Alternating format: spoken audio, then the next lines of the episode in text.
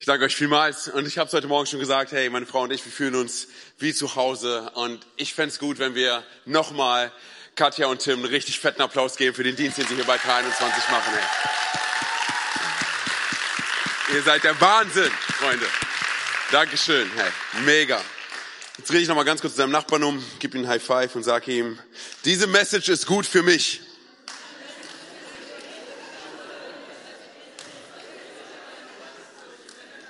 Und jetzt rede ich zu einem anderen Nachbarn um, zu dem du dich nicht als erstes umdrehen wolltest, und sag ihm und für dich auch.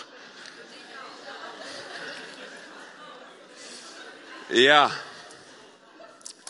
Ich will direkt einsteigen und zwar mit einer Frage. Das mache ich immer so, um, um zu versuchen, mit dem Publikum so ein bisschen zu connecten. Und zwar, wer hier mag gute Geschichten? Das ist für eine Frage, oder? Wer mag gutes Wetter? Hey. Wir mögen alle gute Geschichten, oder? Ich liebe gute Geschichten. Und ich liebe es nicht nur gute Geschichten zu hören, sondern auch gute Geschichten zu erzählen. Das heißt, ich bin der Typ, der dir eine Sprachnachricht schickt oder eine Insta-Story oder dich anruft und dir sagt, Bro, beste Story ever. Ist es die beste Story, die du bis jetzt gehört hast? Wahrscheinlich nicht. Aber ich werde alles daran setzen, dich mit in meine Geschichte reinzunehmen oder damit reinzunehmen, was ich erlebt habe. Und ich tue das mit Händen und Füßen und ich tue das mit Round Sounds. Und ich will einfach, dass du das Gleiche erlebst wie ich. Aber kennst du das, wenn du gerade eine gute Geschichte hörst oder eine gute Geschichte erzählst und jemand kommt rein und unterbricht deine Geschichte, während du gerade am Reden bist? Kennst du das? Das ist wie so, ein, wie so ein High Five, was du jemandem geben willst und jemand erwidert es einfach nicht. Bist du, hey, was geht ab? Okay, alles klar. Wir sehen uns. Hey, ich sag, gute Geschichten so brauchen eigentlich keine Unterbrechung. Und deshalb bin ich auch so ein Netflix-Fan, ja, oder halt Amazon Prime, das funktioniert ganz gut mit mir, weil da gibt's keine Werbung. Unterbrechung ist etwas, was ich versuche aus meinem Leben rauszukicken. Ich hasse Unterbrechung. Ich hasse Timeouts. Wenn ich meinem Sohn ein Timeout gebe, und ihm sagt, geh in dein Zimmer, er ist dreieinhalb Jahre, geh in dein Zimmer und setz dich auf den Stuhl und denk drüber nach, was du gerade getan hast. Ja, ein dreieinhalbjähriger Sohn soll darüber nachdenken, was er getan hat. Aber wenn ich das sage, er hasst es. Er hasst, er hasst Timeouts. Und ich denke so, hey Mann, zu meiner Zeit gab es kein Timeout. Zu meiner Zeit gab es auf den Hintern. Nee. Aber heutzutage, er würde mich wahrscheinlich verklagen, wenn ich ihn auf den Hintern geben würde. Also, sondern man gibt ihm Timeout und man sagt mir, hey, geh in dein Zimmer. Und er hasst es. So, ich hasse es. Wir hassen Unterbrechungen. So kennst du das, wenn du, wenn du mit jemandem telefonierst und du erzählst die Story deines Lebens. Du erzählst die Geschichte. Und auf einmal merkst du, dass es klingelt und du guckst auf Display und das ist genau die Person, mit der du gerade redest. Und du sagst, hey Bro, wann habe ich dich verloren? Ja, vor fünf Minuten. Oh, come on, hey. Ist mir neulich passiert. Zehnmal. Zehnmal. Ich habe wir haben die Geschichte meines Lebens erzählt. Hey, und zehnmal wurde ich unter ich hasse das. das ich meine, wir, wir hassen so etwas, oder? Und das kann auch in Beziehungen passieren, oder?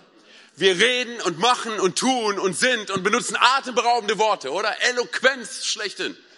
Ja, und weil die Beziehung vielleicht Verbindungsprobleme hat, kann es sein, dass die Botschaft niemals ankommt, oder? Und ich dachte, hey, das kann auch in meiner Beziehung zu Gott passieren, oder? Ich rede und mache und tue und es fühlt sich so an, als würde es gar nicht ankommen. Es fühlt sich so an, als wäre keine Verbindung mehr da. Als hätte Gott die Verbindung abgebrochen. Und ich dachte, hey, an wie vielen Punkten unseres Lebens denken wir, dass Gott sagt, deine Geschichte interessiert mich nicht. Du bist nicht interessant genug für mich. Aber weißt du was? Es ist verrückt. Ich glaube, Gott ist nicht das Problem. Hey. Ich glaube, an so vielen Punkten unseres Lebens sind wir selber das Problem. Und wir müssen uns selber überwinden, über uns selber hinwegkommen. Weil check das aus. Ich glaube, hey, dass, dass unsere Zweifel und unsere Ängste und unsere Widerstände und unsere Kämpfe, sie sind kein Beweis dafür, dass Gott abwesend, sind, abwesend ist. Sie sind ein Beweis dafür, hey, dass wir abhängig sind von diesem Gott der zweiten Chance, oder? Hey, und ich glaube, dass es manchmal so gut ist und so wichtig ist für unser Leben, dass Gott uns unterbricht in dem, was wir tun, damit er eine völlig neue, atemberaubende Geschichte schreiben kann. Dafür ist Gott bekannt, oder? Er nimmt zerstörte Menschen mit zerstörten Geschichten, er unterbricht sie, um eine völlig neue Geschichte zu schreiben.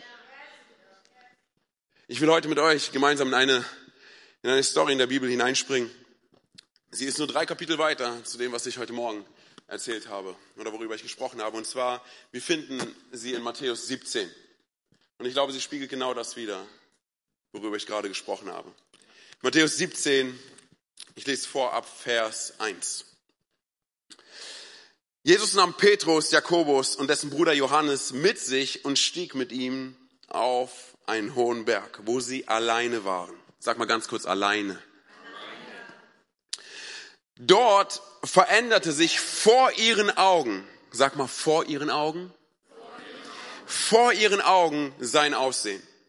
Sein Gesicht begann zu leuchten wie die Sonne und seine Kleider wurden strahlend weiß wie das Licht. Auf einmal erschienen Moses und Elia. Die Jünger sahen, wie die beiden mit Jesus redeten. Da ergriff Petrus das Wort. Herr, sagte er zu Jesus, wie gut ist es, dass wir hier sind. Wenn du willst, werde ich hier drei Hütten bauen. Eine für dich, eine für Mose und eine für Elia. Während er noch redete, kam plötzlich eine leuchtend helle Wolke und warf ihren Schatten auf sie. Und aus der Wolke sprach eine Stimme, dies ist mein geliebter Sohn, an ihm habe ich Freude. Und auf ihn sollt ihr hören. Die Stimme versetzte die Jünger so sehr in Schrecken, dass sie sich zu Boden werfen, mit dem Gesicht zur Erde. Jesus aber trat zu ihnen, berührte sie und sagte, steht auf, ihr braucht euch nicht zu fürchten. Und als sie auf, aufblickten, sahen sie niemanden mehr außer Jesus. Sie sahen niemanden mehr außer Jesus. Sind wir ehrlich? Wenn wir diese Geschichte lesen, dann denken wir schon, was ist da los? Oder? Wir lesen von Erleuchtung und von Erscheinung und denken, okay, das kann ich meinen Freunden, die Jesus nicht kennen, nicht erzählen. Sondern, aber ich, ich sage dir eine Sache, hey, komm mit mir in die Geschichte hinein, egal wie oft du sie schon gehört hast, weil ich glaube, sie hat so viel mit unserem Leben zu tun, okay? Und zwar, das ist die einzige Story, wo Gott in der Bibel jemanden unterbricht, während er gerade selber noch spricht. Und wer wird unterbrochen? Wer bekommt dieses Timeout? Nun ja, genau, wer könnte es anderes sein als Petrus? Und ich weiß nicht, wie es mit dir ist, ich liebe Petrus, hey, weil Petrus so normal ist. Er ist so unperfekt. Er ist nicht einer, der anderthalb Meter über dem Boden schwebt, sondern er ist einfach so, wie er ist. So, und er liebte es zu reden. Und ich dachte, hey, eigentlich hat er genau das gleiche Problem wie du und ich. Wir hören einfach manchmal nicht zu, während Gott redet, oder? So, und ich glaube, dass, dass Petrus nicht zuhörte, weil er irgendwie rebellisch war oder sowas, sondern ich glaube, er hatte einfach so viel Wichtiges zu erzählen. Kennst du solche Leute, hey? Die dir einfach so viel Wichtiges zu erzählen haben. So, kennst du solche Leute? Ganz kurz. Falls dir gerade keiner einfällt, kann es sein, dass jeder an dich denkt? ja, nein, aber so eine, ey, ich kenne das. So eine, ich unterhalte mich mit einer Person, so mir fällt da gerade jemand ein. Äh, ich unterhalte mich mit dieser Person und sie hat so viel zu erzählen. Und ich merke, wie ich innerlich auschecke. Ich höre einfach nicht mehr zu. Wie du vielleicht jetzt. Okay? Und ich bin, eigentlich versuche ich freundlich zu sein und versuche guter Pastor zu sein, aber ich merke, ich höre einfach nicht mehr zu. Und diese Person redet und redet. Und irgendwann denke ich so, Antonio, jetzt fokussier dich, okay? Sie sagt bestimmt was Wichtiges. Und sie hat mir gerade davon erzählt, dass ihr, wählen sie dich oder ihr, weiß ich, ihr Hund oder sowas gestorben ist. Und ich war so, hey cool, alles klar, wir sehen uns nächste Woche. Und es war nicht cool, hey. Es war unperfekt, aber so sind wir Menschen, oder? So und genau so war Petrus auch. Und ich meine, ey, auch wenn du die ganze Bibel nicht auswendig kennst und nicht Theologie studiert hast, eine Sache solltest du wissen. Okay, Petrus war ein Laberkopf. Okay, er hat die ganze Zeit so viel zu erzählen gehabt. So und dann steigen wir in die Geschichte ein, hey, und wir sehen, dass Jesus so seine, seine engen Freunde mitnahm. Und sie gingen zusammen auf einen Berg hoch, oder? Und ich dachte, hey, wie lief das Ganze so, ne, während sie auf diesem Berg hochgelaufen sind? Ich meine, wir lesen davon, dass Jesus anfing zu leuchten wie die Sonne und seine Kleider hell wurden wie das Licht. So wie, wie passierte das? Hat Jesus die Jünger vorgewarnt und hat gesagt, hört zu Leute, ey, ich habe göttliche DNA, okay, ich transformiere mich gleich vor euch und diese Lightshow ist besser als die von Justin Bieber. Ja? Und dann 3, 2, 1. Wow. Und so war das so. Oder, oder sind sie einfach gelaufen nach oben und Petrus war dann so, ah ja, Jesus, irgendwas stimmt nicht mit deinem Gesicht, hey. Hättest du mich nicht vorwarnen können? Oder wir lesen von Elia und Mose, die auftauchen. Come on, ich meine, manche Leute nehmen Drogen, um das zu sehen, was die gesehen haben. Ey, und egal, sind wir mal ehrlich, ich meine, egal, wie verrückt das alles zu sein scheint, eine Sache verstehe ich. Und zwar, das ist ein super besonderer Moment, den sie gerade erleben. Oder? Und was macht Petrus? Er redet. Er muss erklären, was er sieht, oder? Er ist so, hey, das ist so gut, dass wir hier zusammen sind, oder? Jesus, Elia, Moses und ich. Come on, ey. Es ist so gut, oder? Elia und Mose sind wahrscheinlich so, hey Jesus, das ist dein bestes Pferd im Stall, hey? Bist du dir sicher? Und hier so, ja, er ist erwählt, was soll ich sagen? So, auf jeden Fall. Sondern er bleibt ja nicht da stehen, er macht sogar weiter. Ne? Er sagt, hey, es ist so gut, dass wir hier sind und ich weiß, warum ich hier bin. Ich baue Sachen, ey. Ich baue euch Hütten. Jesus, ich baue dir eine Hütte. Und Moses, ich baue dir eine Hütte. Und Elia, glaub nicht, dass du zu spät kommst. Du kriegst auch eine Hütte. Hey, was für Hütten, Mann. Sind wir mal ehrlich, was für Hütten? Wovon redet er hier? Was für Hütten, Mann. Und ich dachte, ey, weißt du was, ich bin ja ein Berliner Junge, so, ne? Ich bin nicht super eloquent, aber eine Sache verstehe ich. Das ist ein besonderer Moment. Wie kann er bloß? Wie kann er bloß?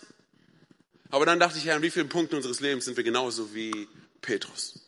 Wir erleben besondere Momente mit Gott und wir meinen, dass wir sie erleben, hey, weil wir etwas zu sagen haben weil wir etwas tun müssen, weil wir vielleicht etwas getan haben oder etwas sagen sollen. Wir wissen nicht, warum ist dieser besondere Moment da. Und wir versuchen es irgendwie ähm, rauszufinden, vielleicht wissenschaftlich darzulegen. Hey, warum erlebe ich das, was ich gerade erlebe? Warum begegnet mir Gott auf diese Art und Weise? Was ist diese, dieser besondere Moment zwischen Gott und mir?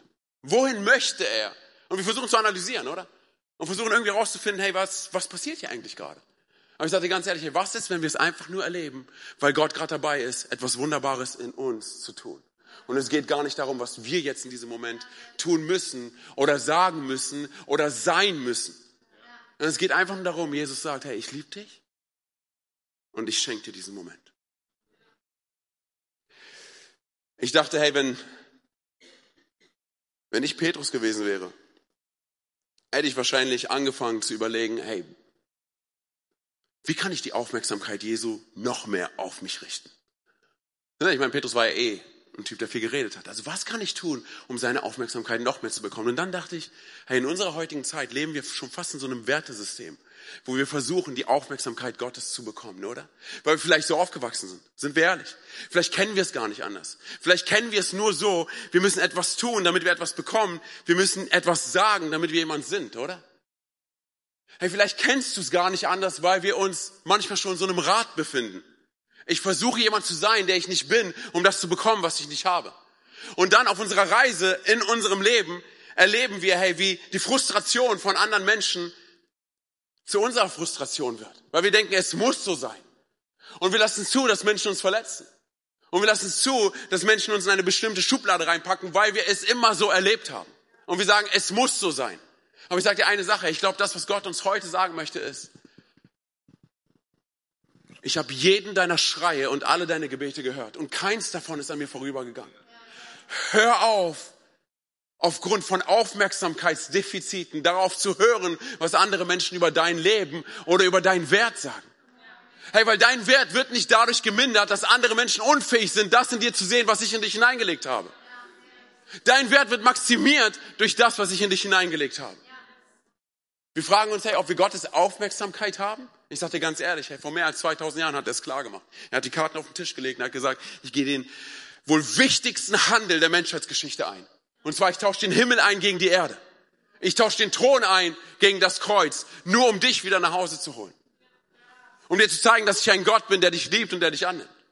Er geht den wohl wichtigsten Handel ein für dich und für mich. An den Punkten, wo wir denken, hey, sind wir es wert genug? Bekommen wir die Aufmerksamkeit Gottes? Muss ich etwas sagen oder tun, damit Gott mich liebt? Ich meine, so oft sind wir ehrlich, sind wir in diesem Christending drinne, dass wir sagen, okay, ich muss, ich muss Bibel lesen, damit Gott mich sieht. Ich muss, ich darf nicht sündigen, damit ich gut vor Gott bin. Hey, ich sage dir ganz ehrlich, du liest weder Bibel, um, um von Gott gesehen zu werden, und du musst nicht sündigen, um von Gott gesehen zu werden. Okay, Gott hat nichts davon, wenn wir Bibel lesen. Er sitzt nicht im Himmel und sagt, so, okay, gut, jetzt wieder Bibel gelesen, super. Hey, du bist mein Lieblingschrist, hey.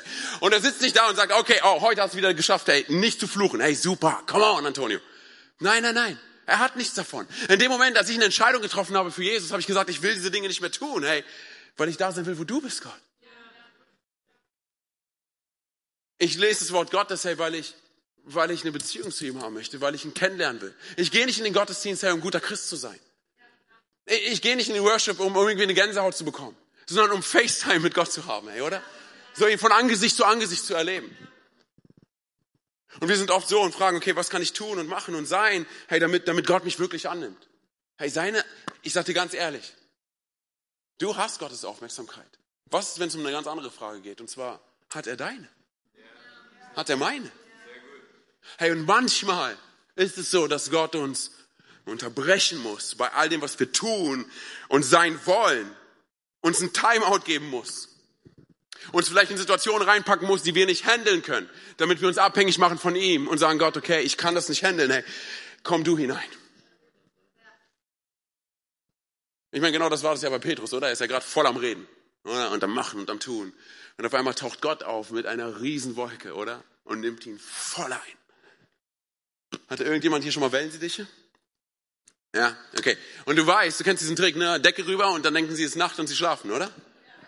Ich würde das manchmal gerne bei meinen Kindern machen, einfach Decke rüber. Schlaf. Oder bei Menschen, die mich nerven, hey, Decke rüber. Okay. Schlaf. Nein. Hey, aber genau das macht er, oder? So, ne, Petrus gerade voll am Reden. Gott kommt mit einer Wolke über ihn. Und Petrus ist so, hallo? Hallo. Und Gott so, okay, viel besser. Hey. Weiter geht's. Und im nächsten Moment spricht Gott mit mächtiger Stimme, wie mit Donner, oder? Und er sagt, das ist mein geliebter Sohn, auf ihn sollt ihr hören. Und im nächsten Moment finden sich Jakobus, Johannes und Petrus auf den Knien im Dreck. Und die sind wahrscheinlich so, Mann, Petrus, halt doch die Klappe, ey. So, ne? Und sie hören die Stimme Gottes. Hey, wie cool ist das, Mann? Sie hören die Stimme Gottes. Und ich habe mich gefragt, warum ist Petrus eigentlich mitgekommen? Warum hat Jesus so einen Typen wie Petrus mitgenommen? So, ich meine, für Petrus ist es klar, er macht Sachen, oder? Er baut Hütten. So, aber warum hat Jesus ihn mitgenommen? Und ich glaube, Jesus hat ihn mitgenommen aus folgendem Grund. Er sollte zuschauen, er sollte beobachten, er sollte erleben, vom Berg runtergehen und davon erzählen, wer Gott ist und wer Jesus ist. Hey, stell dir das mal ganz kurz vor. Jesus verändert sich vor ihren Augen. Gerade in den Anfangsversen steht geschrieben, er nahm sie, wir haben es wiederholt, alleine mit und er verwandelte sich vor ihren Augen, oder? Jesus verwandelte sich nicht für Jesus, sondern Jesus verwandelte sich für Petrus und für seine Freunde. Oder? Und an so vielen Punkten sind wir und bin ich, oh, was muss ich jetzt tun? Ich erlebe was mit Gott und sage, okay, warum?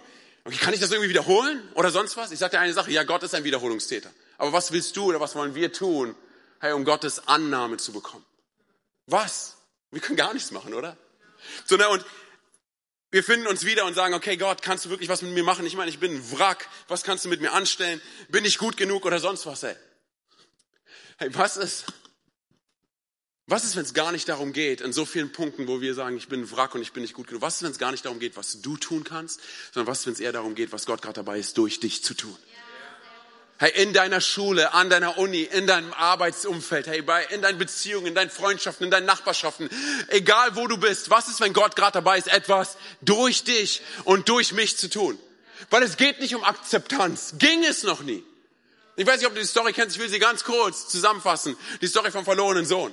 Wie war das, hey? Der verlorene Sohn, ein Vater hatte zwei Söhne und einer von ihnen sagt, Vater, ich hasse dich, gib mir mein Erbe. Und eigentlich sagte ihm in diesem Moment nichts anderes als, stirb doch endlich. Ich krieg mein Leben selber hin. Gib mir, was mir gehört. Und der Vater sagt, okay, gut, ich gebe dir, ich gebe dir dein Erbe. Und er nimmt es und er geht in ein fernes Land. So sehr hasst er seinen Vater. Er geht in ein fernes Land. Und er verliert alles. Und dann lesen wir davon, dass eine große Hungersnot kommt und er sagt, okay, gut, ich, ich bereite eine kleine Rede vor. Mein Vater hat Tagelöhner. Er die besseres Essen bekommen als ich. Ich werde hingehen und sagen, hey, mach mich zu einem deiner Tagelöhner, weil ich bin es nicht wert, dein Sohn zu sein. Und er macht sich auf den Weg, oder? Mit seiner kleinen vorbereiteten Rede. Und der Vater sieht ihn und er rennt ihm entgegen. Oder? Und er nimmt ihn in den Arm und er redet da seine kleine Rede, weil er immer noch nicht weiß, wer sein Vater ist. Wie oft sind du und ich genauso, oder? Und wir haben unser Programm und wir, wir arbeiten es ab, oder? Ne, und der Vater umarmt ihn und ist so, man halt einfach die Klappe. Lass, lass, lass mich dich einfach lieben. So, ich bin es nicht wert, mach mich zu einem deiner Tage. Nein, nein, nein. Hat, hat der Vater irgendwas gesagt von, okay, Entschuldigung akzeptiert, jetzt geh wieder zurück arbeiten? Nein. Hey, das ist Religiosität. Er, er sagte, okay, bringt ihm, bringt ihm den, den Ring, bringt ihm den, äh, die, die, die, die Latschen und den, den Mantel. Hey, er ist mein Sohn. Er war weg und er ist wieder da. Es ging niemals um Akzeptanz. Hey. Bitte verstehe, hey, als du erschaffen worden bist, hat Gott dich kreiert und er hat dich geformt. Und dann, was hat er dir gegeben, damit du leben kannst? Seinen Atem. Ich, manche Leute bezeichnen das als Seele. Es ist so viel mehr als das. Oder? Er hat seinen Atem nicht in erster Linie irgendwelchen Giraffen gegeben oder irgendwelchen Rhinozerussen oder dem kleinen Clownfisch Nemo, sondern dir. Ey, oder? In allererster Linie dir. Und ich liebe den kleinen Clownfisch Nemo, ey. Und wenn du findet Nemo nicht magst, ja, dann stimmt was nicht mit dir. Okay. Auf jeden Fall. So, ey, lass mich dir erklären, wie wunderschön diese Geschichte ist, wie brillant Gott es darstellt, worum es wirklich geht. Und zwar, ich habe mich gefragt, warum Warum tauchen gerade Elia und Moses auf? Ich meine, es gibt so viele Helden im Alten Testament, oder? Warum, warum gerade Elia und Moses? Es hätte auch Abraham sein können, es hätte auch Esther sein können, es hätte David sein können. Warum gerade Moses und Elia? Und ich glaube aus folgendem Grund. Und zwar, Elia steht für die Propheten im Alten Testament, oder? Er ist das Vorbild der Prophetie, oder? Das heißt, er bekam das Reden Gottes und dann sprach er es zum Volk. Und hoffentlich stimmte es, weil sonst wurde so Propheten, die wurden gesteinigt, okay? Ab und zu ist das passiert.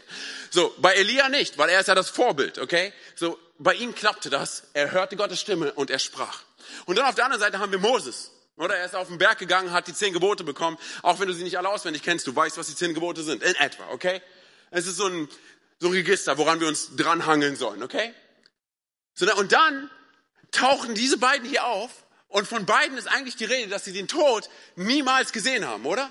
Das heißt, Gott hat die Beerdigung gemacht und er hat auch die Grabesrede gesprochen. Die sind auf einmal verschwunden.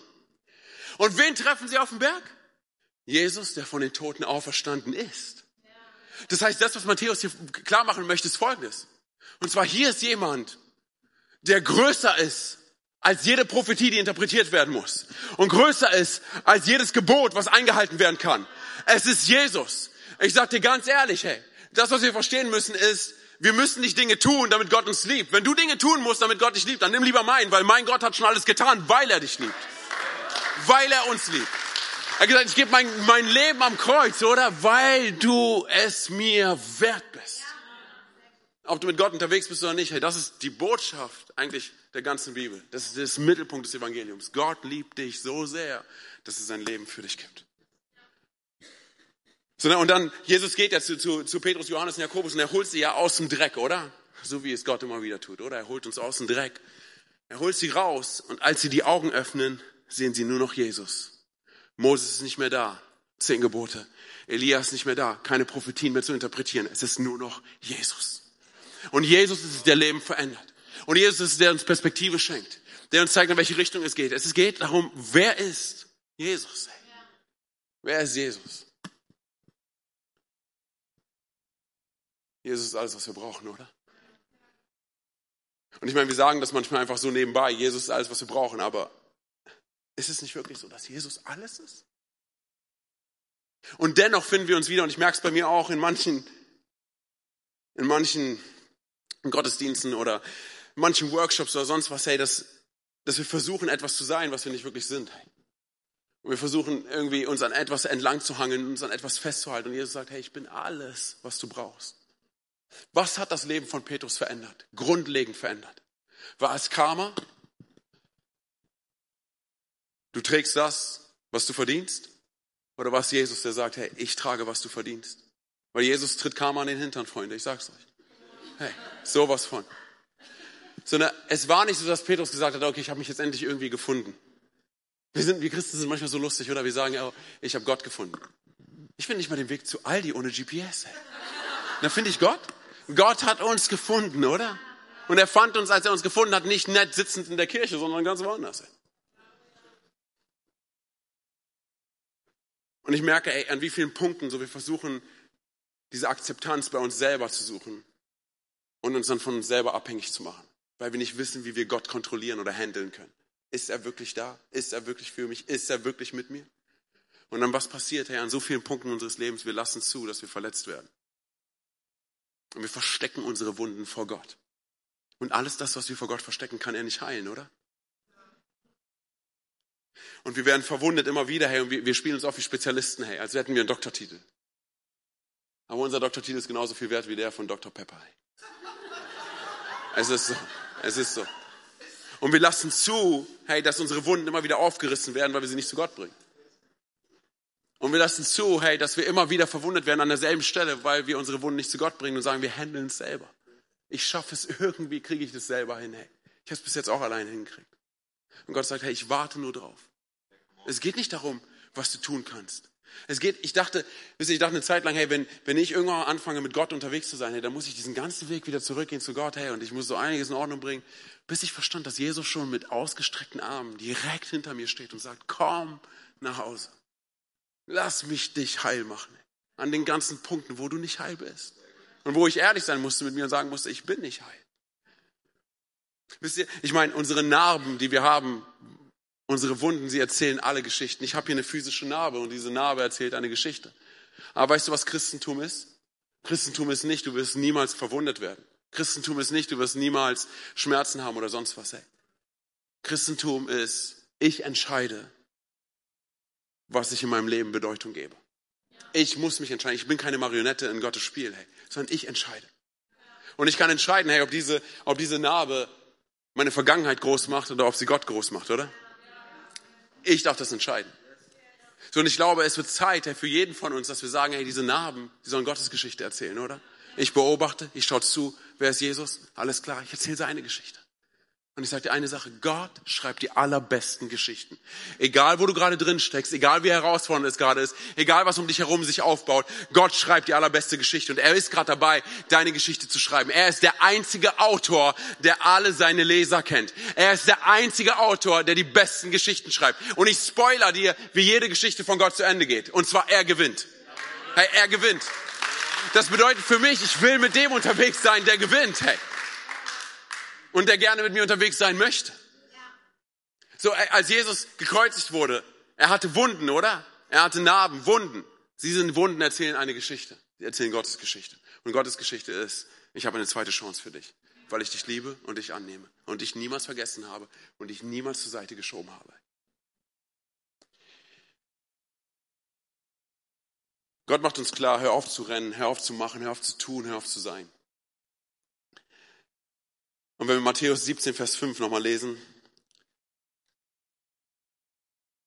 während er noch redete, kam plötzlich eine leuchtend helle Wolke und warf ihren Schatten auf sie. Und aus der Wolke sprach eine Stimme, dies ist mein geliebter Sohn, an ihm habe ich Freude. Auch für ihn sollt ihr hören. Es gibt nur zwei Stellen im Neuen Testament, wo du Gottes Stimme hörbar hörst. Also wo alle Leute drumherum seine Stimme hörbar hören. Und ich würde sagen, hey, es ist schon wichtig, wenn Gott redet, oder? Ist schon wichtig. Sondern wenn Gott mit hörbarer Stimme redet, dann würde ich sagen, okay, es ist sehr wichtig. So, und wir haben diese eine Stelle hier mit Petrus, wo Gott sagt, dies ist mein geliebter Sohn, an ihm habe ich Freude, auf ihn sollt ihr hören. Und dann haben wir diese andere Stelle, und zwar als Jesus gerade getauft wird. Oder? Und die Wolken öffnen sich und der Heilige Geist kommt wie eine Taube auf Jesus und dann hören alle exakt das Gleiche. Das ist mein geliebter Sohn, an ihm habe ich Freude, auf ihn sollen wir hören. Ich würde sagen, hey, wenn an zwei signifikanten Stellen Gott exakt das Gleiche sagt, dann ist es, glaube ich, super wichtig, oder? Dass wir darauf hören, was Jesus sagt. Und du und ich, wir müssen uns entscheiden, hey, was wir mit Jesus machen. Du und ich müssen uns entscheiden, wer Jesus für uns ist, hey. Weil ich sage dir ganz ehrlich, so, ich kenne es von mir, wie oft ich zu Gott gehe und sage, Gott, come on, ich habe den besten Plan ever, hey. Ich werde durch die Welt reisen, hey, und ich werde richtig was für dich reißen, Mann. Oh, come on, hey. Ich baue ein Waisenhaus in Afrika. Oh, hallo, Waisenhaus, come on. Und Gott sitzt so da, ehrlich, ein Waisenhaus. Wow. Weißt du, woran mich das erinnert? Wenn mein Sohn zu mir kommt, mein dreijähriger Sohn, und mir ein Bild gibt, was er gemalt hat, und ich bin so, hey, cool. Was ist das? Und er, hier, Papa, für dich. Und ich bin so, ja, Hammer. Schatz, häng's an den Kühlschrank. Und wenn du nicht aufpasst, wirf's weg. Ich mach Spaß. So, auf jeden Fall.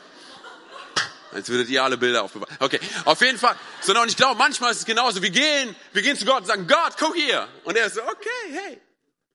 Unsere Pläne für Gott sind echt süß. Wirklich süß, hey. Weil folgendes passiert, wir gehen zu Gott, wir sagen, Gott, ich möchte in diese Richtung. Komm on, das ist der Plan. Dahin, hey, mit dir, wir beide, wir sind ein richtig gutes Team, hey. Komm on, lass uns dahin gehen. Und Gott sagt, okay, willst du wirklich mit mir unterwegs sein? Wir sind so, ja, dahin, hey. Wir werden richtig was zusammenreißen, hey. Und Gott sagt, okay, geh einen Schritt nach rechts. Und wir sind so, was? Was, wie? Ich will doch dahin, hey. Und Gott sagt, ja, ja, geh nach rechts. Okay, alles klar. Gut, aber morgen bin ich wieder da, hey. Und dann starten wir richtig durch. Und dann gehen wir. Okay, und am nächsten Tag sind wir wieder da und sagen, Gott, hier bin ich. Come on, dahin. Und Gott sagt, ja, ja, geh mal weiter nach rechts. Aber ich will gar nicht in diese Richtung. Aber okay, wer schreit sich mit jemandem nach rechts? Alles klar. Okay, ich gehe weiter. Und Gott sagt, gut. Am nächsten Tag sind wir wieder da sagen, Gott, dahin. Und Gott sagt, ja, ja, die Richtung war schon richtig. Und wir sind so, Gott, aber ich will da gar nicht hin. Aber okay, weil du es sagst. Und das ist der Punkt, wo wir dann zu unserem Pastor rennen und sagen, Gott hört nicht auf mich. Und tut nicht, was ich sage, oder? Ich sage dir eine Sache, hey, das ist Gottes Trick, dich dorthin zu bekommen, wo du in zehn Jahren sein möchtest. Oder? Hey, und wir stehen da und wir sagen, Gott, warum geht's nicht da lang? Hey, und Gott sagt, ja, ich bringe dich dorthin, aber vertrau mir. Hör auf mich. Es geht nicht darum, was du alles tun kannst. Hör einfach auf mich, sei mit mir unterwegs. Ich weiß, hey, hier ist Vertrauen gefordert. Vertrau mir, meine Pläne sind die allerbesten. Vertrau mir. Vertrau mir.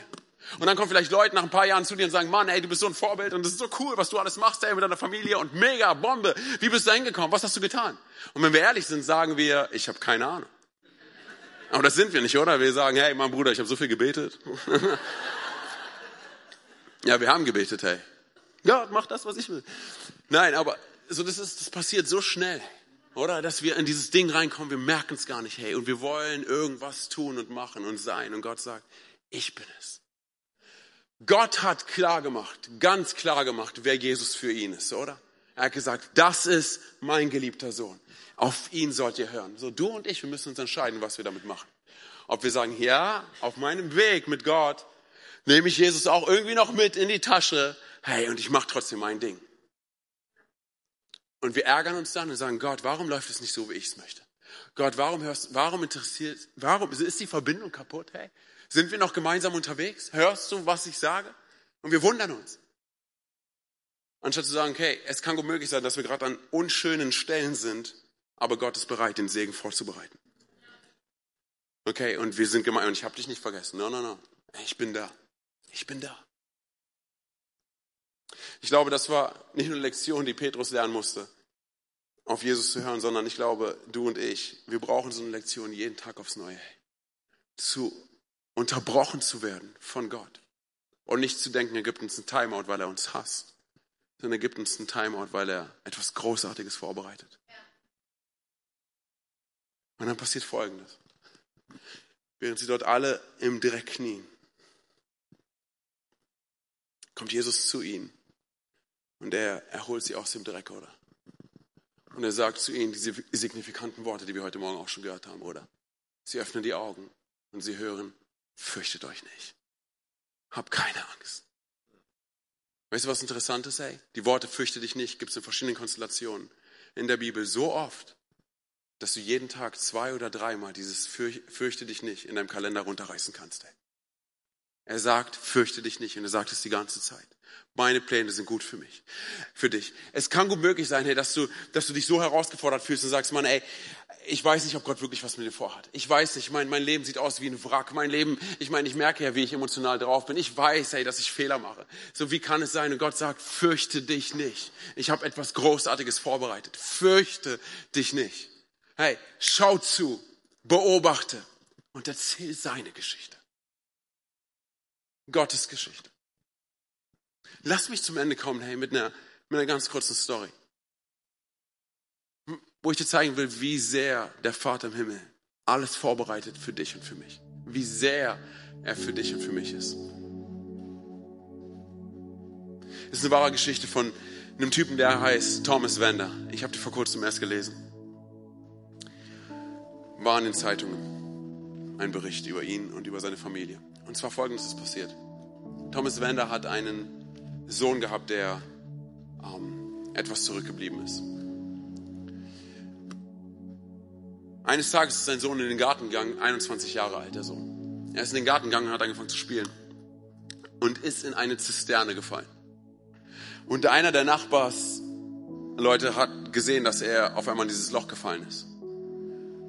Und er ist in das Haus gerannt von Thomas Werner und hat ihm gesagt, ey, dein Sohn ist, ist, ist gerade in ein Loch gefallen. Und sie sind beide rausgerannt zu diesem Loch und sahen halt den Sohn, wie er versucht hat, irgendwie das Gleichgewicht zu halten, aber er hat nicht wirklich verstanden, wo er gerade ist. Und da war Dreck und Wasser und sonst was. Und er, er hat es nicht geschafft, irgendwie sich die ganze Zeit oben zu halten. Sie haben die Polizei gerufen und sie haben währenddessen die ganze Zeit versucht, ihn da rauszuziehen und haben es nicht geschafft.